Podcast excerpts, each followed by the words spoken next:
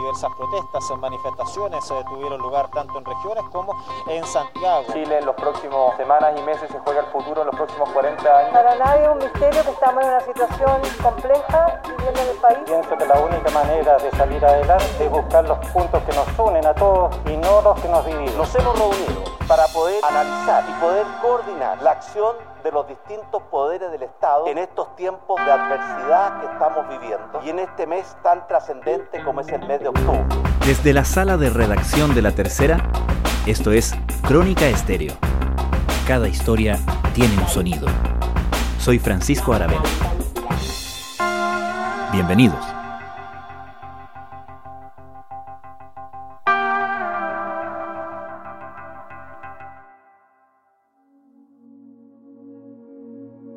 Para nadie era un misterio que este mes de octubre iba a resultar complejo.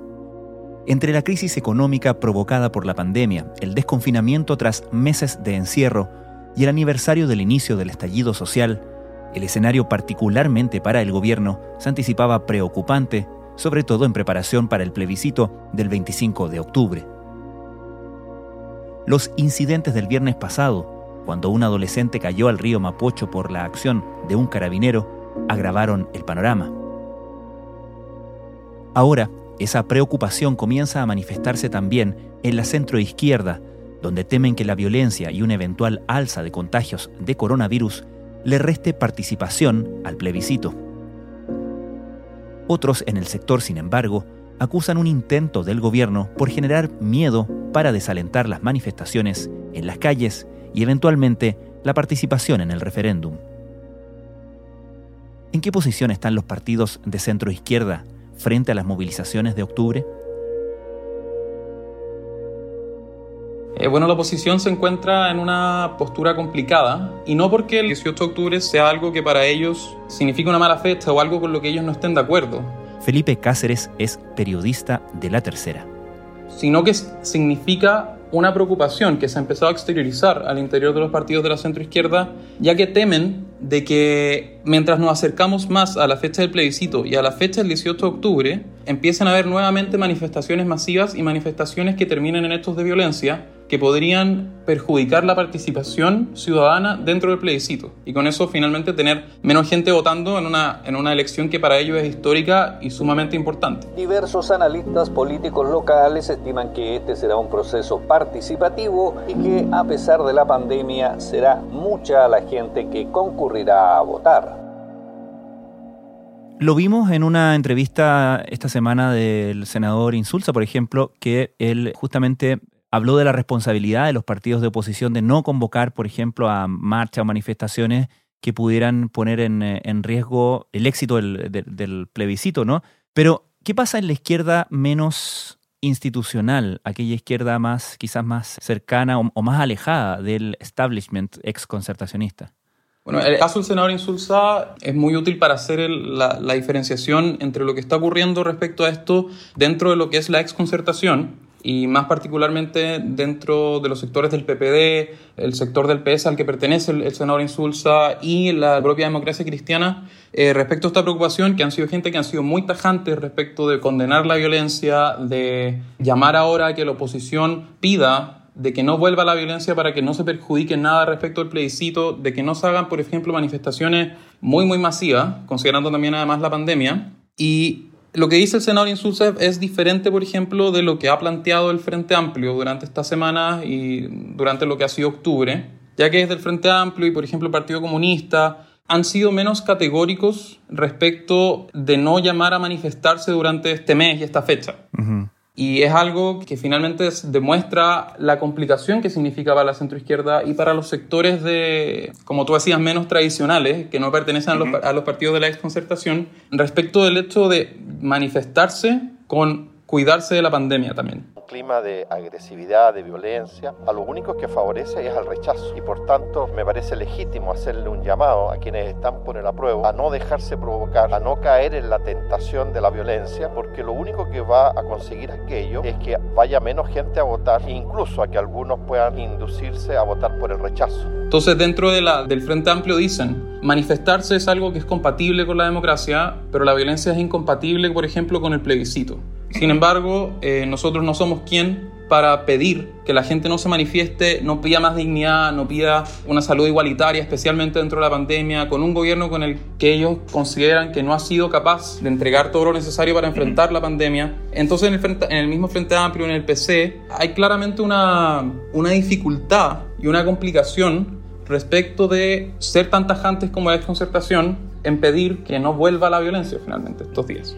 Claro, y más allá de la postura, no sé, ética o de principios que planteen eh, los partidos que dicen no somos quienes para llamar, también existe la pregunta de qué utilidad tendría, ¿no? Que desde cualquier partido político se intentara de alguna manera pautear lo que sucede, por ejemplo, en Plaza Baquedano, eh, generalmente los días viernes, considerando que este es un movimiento que nace y que en general se ha mantenido bastante fuera de los partidos, ¿no? Claro, y eso es algo que tiene absolutamente claro dentro, yo diría, dentro de toda la centroizquierda. O sea, mm. cuando por ejemplo el gobierno y desde la moneda les piden, oigan, ustedes tienen que ser tajantes con condenar la violencia o llamar a, a la no manifestación, desde la centroizquierda saben que sus llamados finalmente no tienen tanta utilidad porque la manifestación y lo que significó el estallido social no es algo partidario, es, un movimiento ciudadano. Habría que ser muy ciego para creer que es una manifestación de la derecha o de la izquierda. Eh, hay finalmente una muestra de sentirse todos los que estaban allí parte de un todo, de una comunidad, donde el único requisito para estar ahí era ser ciudadano. Y eso desde la centroizquierda y particularmente desde el Frente Amplio los hace cuestionarse de por qué ahora habría que pedir que no se manifiesten tanto en el sentido de que quizás no lo escuchen. claro. ¿Y qué pasa respecto de la posibilidad de hacer o participar como partidos de alguna suerte de conmemoración de la fecha misma, del 18 de octubre, días antes del, del plebiscito? Bueno, ese es un gran dilema que dentro de la oposición, lo que ha sido octubre, se han empezado a plantear y todavía no tienen respuesta, porque hay un sector de la oposición que dice que es algo que hay que conmemorar y que hay que celebrar como la fecha en que Chile cambió, que es el eslogan que se ha dicho harto, y la fecha en que dio el inicio a el acuerdo por una nueva constitución, al plebiscito del 25 de octubre y al proceso constituyente en el caso de que se imponga la prueba, mientras que otros sectores, y ahí volvemos al el mismo Frente Amplio y al Partido Comunista, dicen que esa no es una fecha conmemorable porque no es una fecha que los partidos se la puedan apropiar. Y no es un día de que los partidos políticos puedan ir a celebrar como esto es un logro nuestro. Entonces, lo que plantean es que sería un poco complicado hacer una conmemoración o un acto el 18 de octubre, porque se podría ver como un intento de apropiación de los partidos políticos al movimiento social y que un movimiento social que además los cuestionó mucho. ¿Y eso es algo que ya han tomado una postura clara o está en definición? Está en definición, seguramente eso sí, y lo que han transmitido estos días desde la misma oposición es que no llegue a haber algún tipo de acto, pero eso es algo que todavía están discutiendo porque no es una respuesta fácil para la oposición. Y esta preocupación uno la ve más instalada, en todo caso, con menos contradicciones probablemente, desde la derecha y el oficialismo. ¿Conversan ambas preocupaciones Sí, sí, la preocupación que ahora está teniendo la centroizquierda conversa con la preocupación que tiene la derecha y que tienen desde la moneda. Y de hecho, esta semana el presidente Piñera convocó a los tres poderes del Estado, al Poder Judicial y al Poder Legislativo, a una reunión en la moneda para conversar sobre cómo van a enfrentarse a, la fecha del 18 de octubre y tener una, un relato unitario respecto de lo que significa esa fecha y de cómo enfrentar todos los procesos que vienen. Y eso es algo que el presidente le transmitió, por ejemplo, a la presidenta del Senado, a la senadora Adriana Muñoz del PPD, al presidente de la Cámara de Diputados, que es RN, Diego Polsen, el día que se juntó con ellos en, en el Palacio de la Moneda. Quiero partir por expresar que más allá de nuestras legítimas diferencias, hay valores que nos unen profundamente y que hemos podido constatar. El compromiso con la democracia y con el Estado de Derecho entonces, claro, es una preocupación compartida transversalmente, pero como dices tú, en la derecha no se ven los mismos dilemas mm. que hay en la centroizquierda finalmente de cómo enfrentarse el 18 de octubre y si llamar o no a manifestarse o a quedarse en la casa o a que no haya violencia dentro de las manifestaciones. Y también con la pacificación de los espíritus, de las actitudes, de las acciones y de las palabras de todos los que ejercemos cargos de responsabilidad pública. Felipe, como contexto de todo esto tenemos naturalmente la crisis eh, sanitaria, la pandemia y las eventuales consecuencias que pueda tener en términos de contagios, consecuencia muy directa, el organizar y participar de manifestaciones eh, masivas. ¿Cómo se incorpora esta preocupación dentro de toda esta conversación? Esa preocupación intensifica todo finalmente y eso es lo que dicen desde la misma posición, porque más allá del hecho de que puedan haber manifestaciones o se puedan derivar hechos de violencia dentro de las manifestaciones, en la oposición también existe la preocupación de que si hay movilizaciones para el 18 de octubre, puedan finalmente haber más casos y más contagios de, de COVID y con eso menos gente votando. Sin embargo, la, algo yo creo que es destacable a mencionar respecto de la, de la pandemia es que ese es el enfoque que le están poniendo los sectores menos tradicionales, eh, como el, el, mismo Frente Amplio, ya que ellos dicen que debido a la pandemia, las movilizaciones y las manifestaciones no deberían ser tan masivas, porque hay un porcentaje de la población que se debería quedar en la casa uh -huh. por el miedo a, a contagiarse dentro de lo que significa una manifestación y que por eso eh, no creen que vuelva a haber los mismos niveles de violencia que hubo el año pasado, ya que la, la misma manifestación, y según lo que decían por ejemplo desde Revolución Democrática, este año no se debería volver a ver la marcha del millón de personas que tuvimos antes de que se firmara el, el, el acuerdo del 15 de octubre. Y con eso se podría evitar la posibilidad de que haya una misma escalada de violencia que perjudique el plebiscito.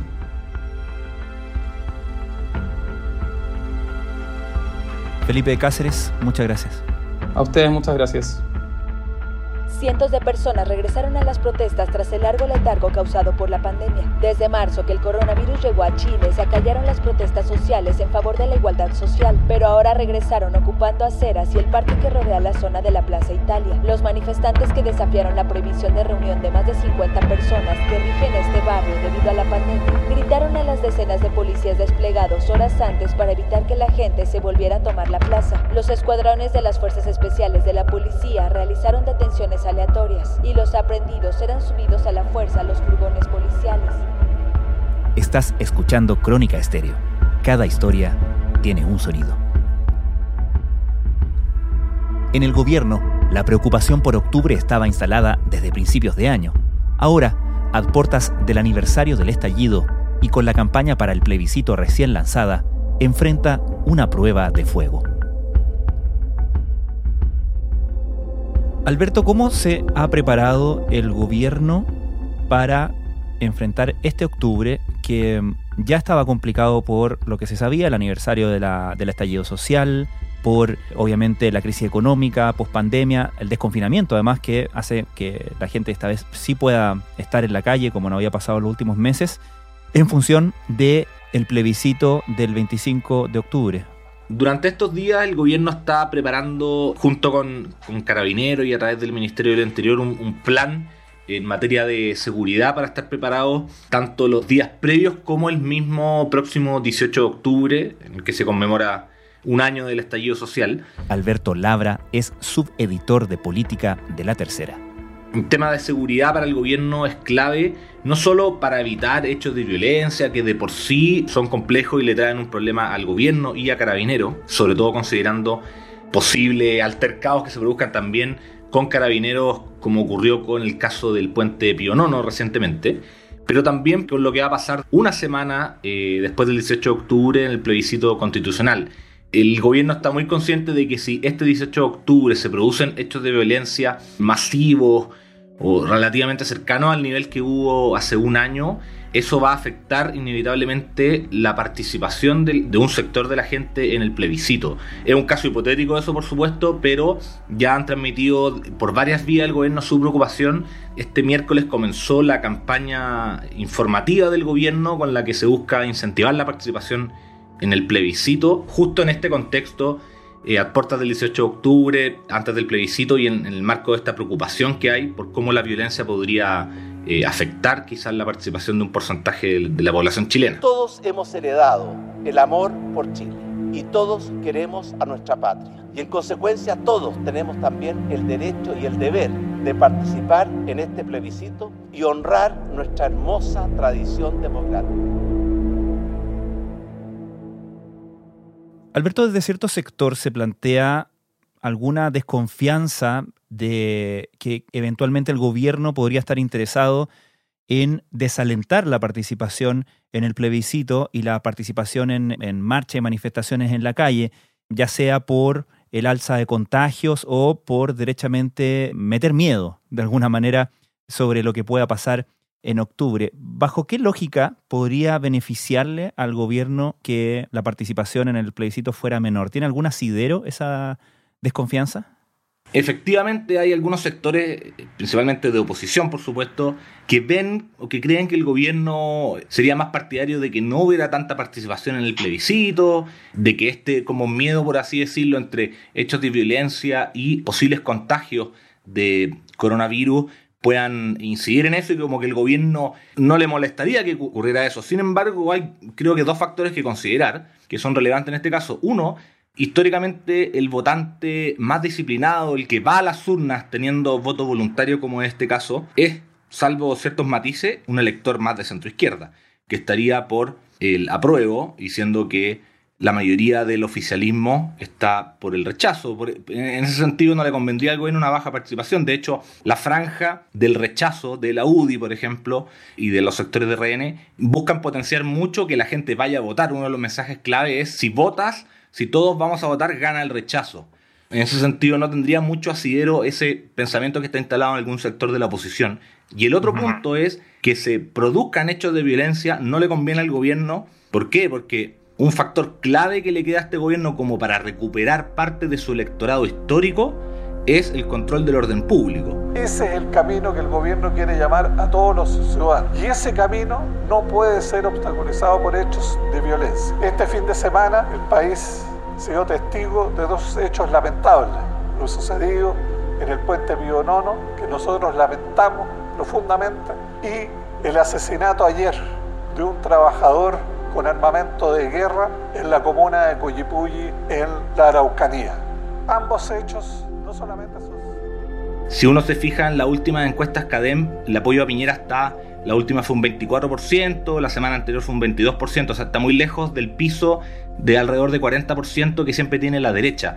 Y una de las maneras de recuperar ese piso es justamente asegurar el orden público, que es como una bandera, por así decirlo, propia de la centro derecha y es quizás una de las pocas cosas que le queda a este gobierno por dar por cumplida o por entregar a la gente como algo que hace este gobierno considerando todas las sucesivas crisis que ha tenido que enfrentar y que han dejado en el olvido su agenda de su programa de gobierno.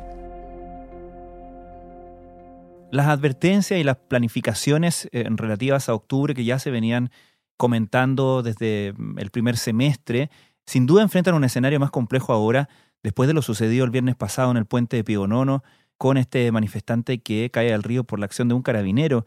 ¿Cómo está el gobierno tratando de maniobrar en este nuevo escenario, por así decirlo, en este escenario agravado, en función además del inminente aniversario del 18 de octubre?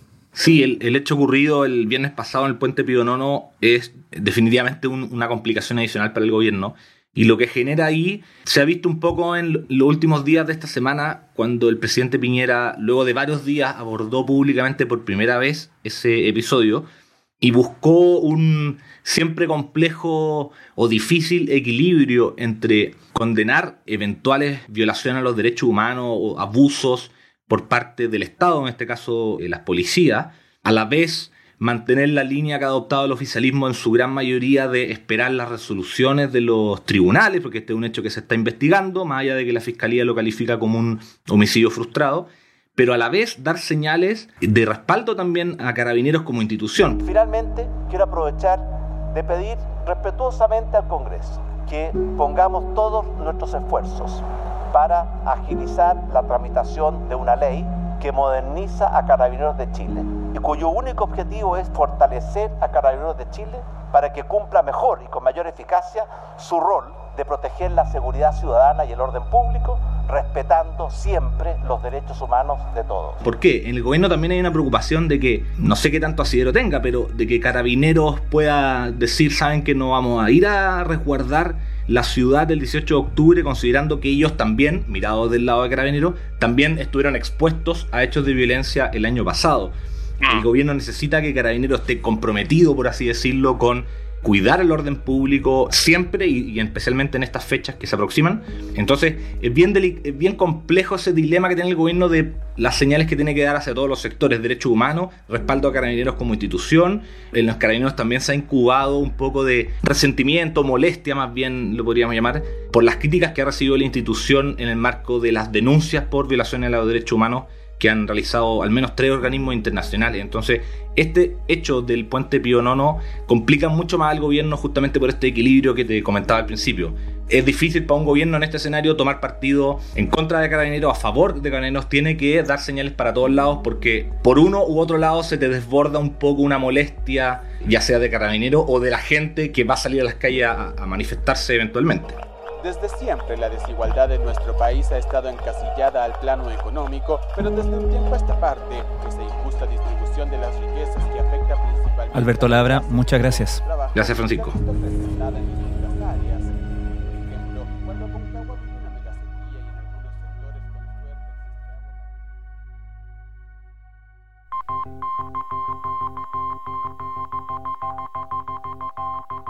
Crónica Estéreo es un podcast de La Tercera.